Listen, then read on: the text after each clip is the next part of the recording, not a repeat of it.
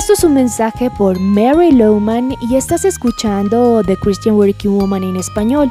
Hablamos esta semana de principios laborales tomados de la vida de Daniel.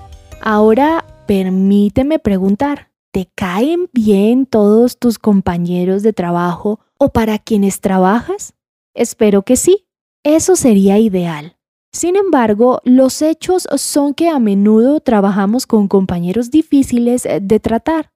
Daniel también tuvo unos compañeros de trabajo bien difíciles, personas que tenían la intención de hacerle daño, personas que le tenían celos y que querían hacerlo caer. Pero Daniel, a pesar de la actitud de ellos, mantuvo una correcta actitud hacia ellos, porque sabía que tenía un corazón compasivo hacia sus compañeros de trabajo.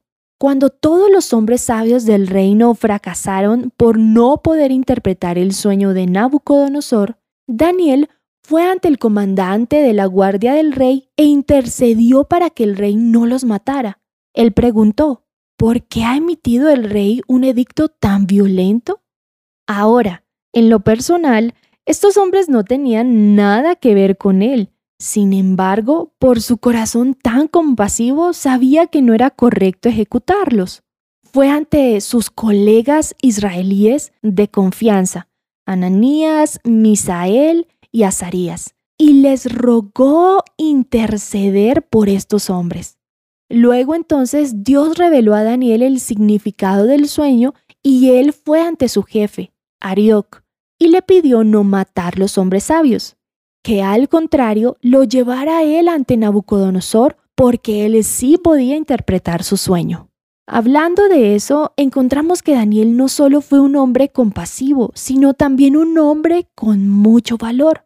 Estos hombres no eran israelitas, es más, eran astrólogos, brujos y encantadores, hombres que hacían todo lo opuesto a los principios de Dios. A veces no es fácil de ser compasivos, ¿verdad? En especial hacia aquellos que son como antagonistas o quienes no tienen ni idea de una verdadera espiritualidad, aquellos quienes desarrollan su vida en pecado y en contra de lo que sabemos es correcto. Pero Así como Dios colocó a Daniel en medio de esas personas, también hoy hace lo mismo con nosotros. Lo hace para mostrar su amor y compasión a personas que no tienen ni idea de lo que se trata. Esto es un gran privilegio. Espero que tomes a Daniel como modelo para ser testimonio en tu trabajo.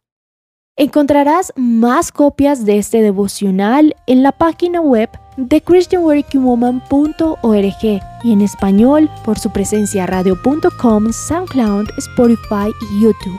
Gracias por escucharnos. Les habló Alexa Bayona.